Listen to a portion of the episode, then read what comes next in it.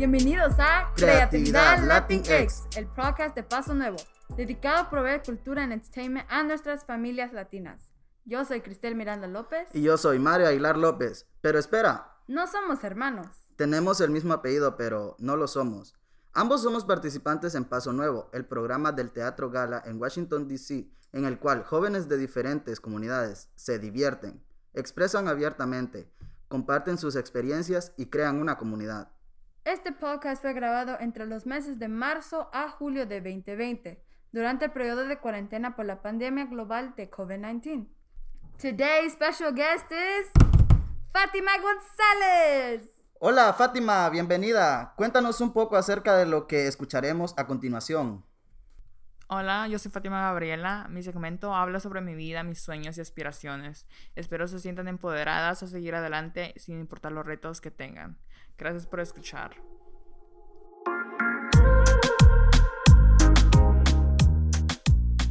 Hi everyone, Ah, mi nombre es Guadalupe Campos, yo soy la directora de Paso Nuevo. Hola a todos, mi nombre es Paz López y soy una de las profesoras de Paso Nuevo. Ya estamos hoy aquí con una estudiante que se llama Fátima Gabriela González y vamos a hablar un poquito de ella y de su historia el día de hoy. En los proyectos que estamos trabajando en Paso Nuevo se están enfocando ahorita en preservar la cultura y preservar las historias familiares. Y cuando le pregunté a Fátima qué qué le, qué la inspiraba o qué quería dejar ella atrás en este momento, eh, ella me recalcó que una de sus fuentes de inspiración siempre ha sido ella misma.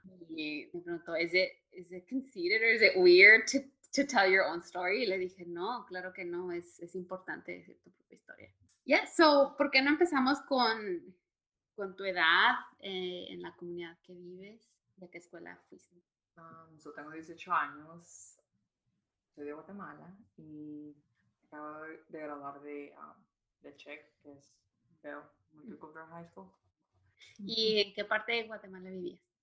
Se llama Jutiapa, es en el oriente, es algo cerca a El Salvador. Fátima, ¿y a qué edad te viniste a los Estados Unidos? ¿Cuántos años viviste en Guatemala? Crecí casi toda mi infancia allá y vine hace 12 años, han sido, ¿qué? 6 años. ¿Y ¿Extrañas Guatemala o Sí, extraño más que todo por mis, ah, como mis tíos, cuál dirías tú que fue el motivo que te viniste para Estados Unidos? El, ini- el, el motivo fue que ah, mis, mis abuelos fallecieron, entonces am, mi hermano decidió que ya era tiempo de que nos reencontráramos con nuestros papás y todo, entonces él decidió que era para un mejor futuro y para estar juntos, entonces emprendimos el viaje. ¿Y se vinieron a pie o en avión? ¿Los pidieron? ¿Cómo fue ese, ese viaje? Extraño. Básicamente, la mayor parte del tiempo fue en carro, más que todo, y cruzamos la frontera por el lado de Nogales. A mí me gustó Nogales mucho. Pero sí, fue, no fue nada co- complicado para mí. ¿Y cuánto tiempo tenías separada de tus papás? 10 años, porque ellos se fueron cuando yo tenía dos años. Y ellos siempre vivieron aquí, Sí. entonces tenían bastante tiempo separados. Solo nos veíamos por videollamada, o escuchábamos la voz de cada uno. Fátima, ¿y qué- ¿y qué nos puedes contar de, de esa primera interacción que tuviste con tus papás cuando los viste después de tanto tiempo y, y además en otro país, en otra, en otra cultura? Si te puedes acordar de esa primera sensación. Ah, para ser honesta, fue medio miedo, porque no, nunca supe lo que era convivir con, con mis papás. Siempre veía a mis compañeros y a mis amigos de escuela que los papás los, los llevaban al colegio o iban a las reuniones de padres. Yo siempre iba con mis padrinos, entonces era como que al inicio tuve miedo porque dije que será convivir con tus papás ¿no? y realmente escuchar un regaño like, en persona.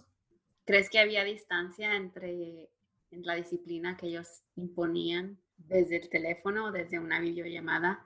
era extraño, simplemente ellos ah, ya se enviaban a algún tío o alguien de, para que me regañaran o algo. Y acá es como que cuando hago algo, pues escucho el sermón. que algunas cosas no cambian. Vaya que no. Eso es muy interesante porque hay muchas familias que son separadas por circunstancias diferentes o por las mismas circunstancias. La mayoría de los casos, los jóvenes tienen una dificultad al ajustarse otra vez a su em, dinámica familiar y al encontrar esta disciplina. Em, como padre es aún, eh, a veces pasa muy naturalmente, pero cuando ya el joven crece y tienen que reencontrarse y reconocerse, es, va a ser muy difícil. Yo no, no puedo atestiguar, pero eh, desde el principio, por así decirlo, que mm, pues, ¿no? ¿Con quién dijiste que vivías allá? Con mis abuelos. básicamente yo lo vi como las figuras, a mi abuela la vi como mi figura materna, literalmente. Cuando ella murió, pues fue como que había perdido a mi mamá. Claro. Mm. ¿Cómo describirías tu, tu, vida allá y cómo hace, aparte de la dinámica familiar, cuáles diferencias notas tú que son muy aparentes? Puedo decir de que hay como que hay un poco más de libertad. Y creo que en todos los países, mejor dicho, en Latinoamérica, como que los niños tienen una infancia verdadera, como es acá, que veo que por circunstancias los niños viven en apartamentos, entonces no tienen tanta libertad de jugar al aire libre y todo. Entonces allá me acuerdo que donde yo vivía, todas las tardes salíamos a jugar los niños y hasta tarde y nos gritaba, mi abuela me gritaba cuando ya era tarde. Era como que, Fátima, Entonces era como que se vive una infancia creo que esas son las, las estructuras que aún no la hacen ver y apreciar las cosas a veces. ¿A qué edad empezaste a trabajar tú? Tenía años, empecé con mola. A trabajar. Sí. Y ahí he estado en diferentes lugares que a veces ellos me han contactado. ¿Y solamente en el verano o también durante la escuela? Más que todo en el verano y a veces en, como en el otoño. He trabajado para Fiesta DC, de ellos con contacto. Fátima, hay una pregunta. Yo me acuerdo que una de las cosas que me pasó a mí cuando llegué a Estados Unidos eh, y empecé a trabajar, em, me pasaba que siempre sentía em, la gente acá de Estados Unidos, eh, ponía mucho acento en, en, mi acento, en cómo hablaba. Eh, ¿no, te, ¿No te pasó sentir que la gente solamente a veces con la mirada hacia la, diferenciación de, ah, tú eres distinta, no eres de acá? Creo que eso fue más que todo en la escuela, al inicio cuando llegué, que fue en la mitad del séptimo grado, era como que, me recuerdo que entré a la clase de música, me pusieron mm. en música, no entiendo cómo, y la gente estaba hablando inglés. Yo recuerdo que en Guatemala yo sabía, nos enseñaban inglés y lo básico, como ir al baño, cosas así. Entonces era como que la señora me estaba hablando y todo. Y recuerdo que algunos compañeros sí se me quedaron viendo como que, y esta es la nueva, ¿no? Entonces eh, fue extraño. Y después, um, como la escuela es multicultural, después me fui acoplando y encontré gente que hablaba español, maestros que me apoyaron mucho y era como que me sentí parte de una comunidad. Y a pesar de que no, no sabía el idioma, pues me sentí en casa, incluso me sentí más apoyada que, en el colegio donde yo estudiaba en Guatemala. Y después en inglés y todo, fue como que um, superé un poco mis miedos, aunque aún soy un poco, soy bien introvertida cuando hablo en inglés y en español sí, soy muy extrovertida. Muy habladora. Muy habladora. pero sí, siempre como que ha sido el acento, ah, pero mm, como que me he tomado la idea de que es parte de, de quién soy, de dónde vengo, entonces como que lo estoy como abrazando Yes. Y, por ejemplo, el, año, el mes, me recuerdo que estuve al frente de un hotel, mucha gente de acá uh, llegaba y todo, pude uh, hablar con ellos y todo, y ya no me sentía tanta pena, era como que, ya. Ya. Yeah. Y en Guatemala hay diferentes acentos, regiones. Aquí hay diferentes dialectos porque hay muchos idiomas indígenas, ¿no? También. En el oriente se habla puede decir que cantado, igual que en la capital, y en el occidente, donde están los dialectos y Mm. cosas así. Entonces, ah, siempre está el estereotipo de la forma, a nosotros nos delata es, y la gente incluso acá tiene ese estereotipo que toda la gente que es de Guatemala es bajita. Entonces, cada vez de que, por ejemplo, me dicen, ¿de dónde eres? Y les digo, de Guatemala, pues ellos se sorprenden Porque es que soy alta.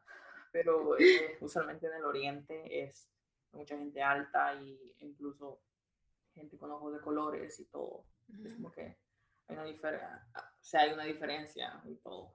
Yo creo que tiene que ver mucho con la colonización y con la historia del país, ¿no? En el occidente la gente ha preservado la cultura, los um, vestuarios, la comida y todo eso. Incluso los dialectos. Me entristece porque me quedo pensando de que no se ha preservado la cultura y, y nosotros somos también culpables de no, ¿cómo se dice? Como de no buscar o de querernos acercar a lo que era nuestro en un sentido. sobre todo en un contexto en donde se te pide a veces un poco olvidar eso y convertirte más eh, como parte de este país, que tampoco sé muy bien qué significa eso, pero americanizarse más quizás, ¿verdad? Te hacen sentir un poco vergüenza de tus orígenes y cuando jamás debería ser así porque eso es parte de nuestra identidad y nadie debería hacernos sentir vergüenza de nuestros orígenes de nuestra cultura y de nuestras lenguas. Si ahorita se pierde, por ejemplo, los dialectos, mañana se pierde el español y luego, ¿qué nos queda? Y volviendo al tema de cuando entraste a la escuela, ¿cómo fue tu experiencia en la preparatoria aquí en, en Estados Unidos? Fue una buena experiencia. Creo que fue el lugar donde me sentí, me sentí mejor y que como que fui conociéndome un poco más a mí misma. Al igual que fue un lugar donde hice muchos, ¿cómo se dice? Como contactos, los cuales me han ayudado a, a llegar a diferentes puntos de mi vida y todo. Y ya hacia dónde voy. Sí, creo que fue muy buena, una buena experiencia y lástima que se acabó, de la manera que se acabó. Y fuiste class president, ¿no? Sí. ¿Qué puedes decir acerca de tu experiencia? ¿Cómo votaron por ti? Siempre me interesó, eh, siempre estoy interesada en eso del liderazgo. Ujú. Eh, recuerdo que en el décimo a mí una maestra me dijo, debería ser presidenta y todo. Pero yo no quería empezar como, así como Trump, ¿no? De llegar a la presidencia. Good, good. you want to follow democracy, which is what everybody should be doing, but you know. Siempre recuerdo que muchos compañeros me decían, debería ser presidenta, debería ser presidenta, y bla, bla, bla. Entonces dije, ¿por qué no? ¿No? Y tenía esa meta desde el inicio del año y dije, voy a ser presidenta y voy a demostrarle, por ejemplo, a los chicos que han venido acá de que sí, de que uno pueda que no, s- no haya sabido inglés, pero uno puede llegar a donde uno quiere, incluso en high school, ¿no? Yes. Entonces me postulé, la gente votó por mí y tenía muchos planes, demasiados planes para el año. Pero, y estaba, todo iba bien, todo iba bien, pero llegó el COVID y como, ¿Te dan ganas de seguir eh, siendo líder? Tal vez en un futuro, maybe you will be president. um, sí, en un sentido, pero es como que me quiero enfocar más que todo, como empoderar a las mujeres. Quiero estudiar negocios y quiero poner mi propio negocio y demostrarle a las, a las latinas, a pesar de que hayan venido o hayan nacido acá, pues que pueden hacer su propio, que hagan su propio imperio y que nadie es indispensable en esta vida y ellas pueden hacer lo que quieran, porque hay muchas oportunidades acá. Claro. ¿Nos puedes comentar un poco, como siguiendo con esa idea, qué significa entonces para ti la universidad? ¿Qué, significó para ti ese momento de saber que entraste? Eso abre un nuevo capítulo en tu vida lleno de desafíos, hay muchos sueños ahí también. Si nos puedes compartir un poquito eso. para mí la universidad yo lo veo como, sí, para coger mi, um, mi diploma y todo, pero lo estoy viendo y de hacer como contactos y expandir mis ah, oportunidades quizás, ya sea con compañeros o con ideas que surgen de ahí para ver. Creo que eh, tienes razón en que es una manera de, de dar el próximo paso. Eh, no para todos es la misma, el mismo camino, pero para los que si te gusta la escuela y sientes que es para ti y encuentras una manera de proporcionártela, ya sea a ti mismo o que alguien más te pague la, educación, es algo muy bonito eh, que aprovechar y lo cual te puedo decir que eh, ahora ya de tiempo de estar graduada, em, eso es exactamente lo que hizo para mí, fue como que abrirme puertas, enseñarme el camino, conocer a personas, crear comunidad. Y pues sí se aprende mucho, y no nada más eh, de la educación, pero también de la vida acuerdo que cuando me gradué, I was like, yes, I can do anything, which is not necessarily true, but you have that feel after so many years of studying. De repente dices, ay, ya, o sea, si puedo hacer esto, puedo hacer lo que sigue. Congratulations. Eh, leí que este año es el primer año que en el sistema de, de, de universidades de California fue el primer año que la que, la, que los latinos fueran la mayoría de estudiantes admitidos por primera vez en California. Y eso quiere decir que el día de mañana van a haber más latinos tomando decisiones importantes en tanto en política como en el mundo privado, etcétera. Y, y, eso es importante porque justamente con todo el movimiento ahora de Black Lives Matter, un poco lo que se está tratando de, de, de integrar es la diversidad en el espacio público y privado.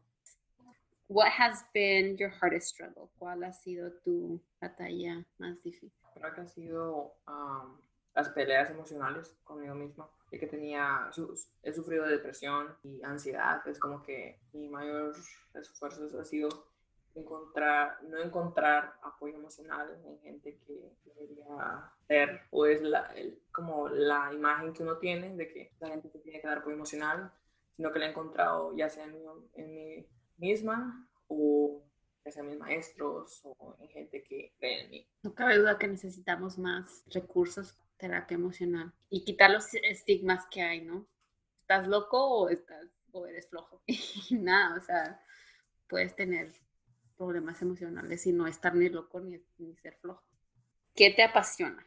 Ayudar a la gente y hacer que la gente vea o que confíe lo que ellos no ven o no confían en ellos mismos. And lastly, what are your dreams? ¿Cuáles son tus sueños? Terminar mi educación y seguir estudiando, aprendiendo más, tener quizás un negocio para mí, así puedo ayudar a mi familia, ayudar a mi comunidad y sobre todo como empoderar, como le dije antes, a las mujeres para que ellas lo que creen que a veces es imposible. Yo creo que esos son mis sueños por el momento. Sí. I think those are great dreams. Sí, son sueños necesarios para esta sociedad. Necesitamos muchas mujeres como tú, Fatima.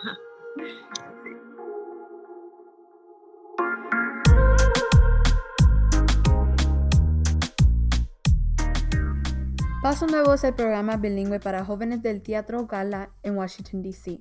El programa y este podcast están patrocinados por Congressional Sports for Charity. Crimson Bridge Foundation, Crimson Bridge Group, Events DC, IMF Gives, Inter American Development Bank, Mayor's Office of Latino Affairs, NBC Universal, PEPCO, United Way of National Capital Area, Learn 24, Wells Fargo, DC Commission of Arts and Humanities. Gracias por seguir con nosotros. Ahora, en el día de hoy les presentaremos el primer episodio de El violinista maldito. Esta obra fue escrita por nuestros compañeros Valentina, Alberdi y Christopher para ser representada en el escenario, pero debido a la pandemia fue grabada por Zoom por los actores de Paso Nuevo. Espero disfruten. El violinista maldito. Idea original de Alberdi Ramírez coescrita por Paula González y Christopher Ramírez. La obra transcurre en dos tiempos. En el año 2050, en un bar futurista, una mujer de poder con deseos de dominar el mundo se confiesa con el bartender, quien es el dueño del local. En la confesión, el bartender le cuenta una historia que sucedió en el año 2020. Escena 1. Interior de un bar año 2050. Un grupo de personas en un bar están bailando, hablando, bebiendo, cantando. Es un entretenimiento virtual. El bartender, que también es el dueño del bar, se encuentra sirviendo tragos, escuchando las penas de los demás, hablando con los clientes. Entre ellos aparece una mujer de aspecto elegante, vestida con prendas lujosas, y le pide un trago al bartender. No sé quién eres, pero supongamos que tú eres el diablo. Quiero confesarte algo. ¿Qué quieres de mí? Sabes que soy la mujer más poderosa del continente controla las decisiones políticas, decido cualquier movimiento de la sociedad, elijo el destino de los pobres, mi alimento de sus desgracias. No creo en el amor. Lo único en lo que creo es en el dinero y en el poder. Y por eso quiero que me ayudes a obtener el poder no solo del continente, sino del mundo entero. Supongamos que soy el diablo. Sigamos tu juego. ¿Qué es lo que quieres? Supongamos, yo no estoy jugando. Es eso lo que quiero y deseo. Por eso soy capaz de empeñar hasta mi vida. ¿Empeñar hasta tu vida? Eso suena interesante. Si yo fuese el diablo, sabes que el pacto que hagas conmigo no tiene vuelta atrás. Así que antes te contaré una pequeña historia. Después que la escuches, te daré la única oportunidad de tomar una decisión.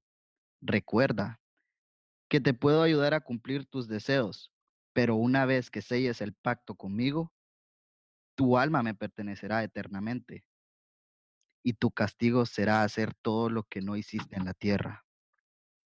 Déjate de rodeos y cuéntame la historia. Seguramente será una historia aburrida que no cambiará mi decisión.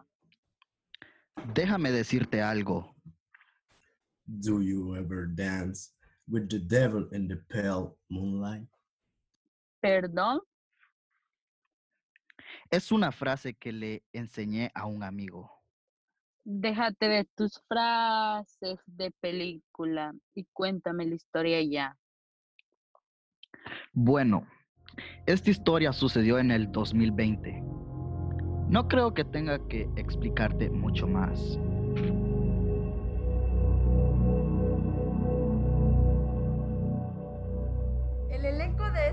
Incluye a César Fuentes, Mario López y Evelyn Delgado. Antes que nos vayamos, recuerden darnos un follow a nuestra cuenta de Instagram arroba paso nuevo Twitter. Este episodio fue producido por Alejandro Zúñiga, Mónica Cisneros, Alberti Ramírez, Valentina González, Mario López, Alexandra Vidail Cruz, Brenda Córdoba y Cristel Miranda López. Los maestros de Paso Nuevo son Delvis Cardona, Paz López, Catherine Núñez, Inés Domínguez del Corral, Melissa Strova, Camilo Linares y José Coca. La directora del programa es Guadalupe Campos. Creatividad Latinx es producido en el Teatro Gala en Washington, D.C.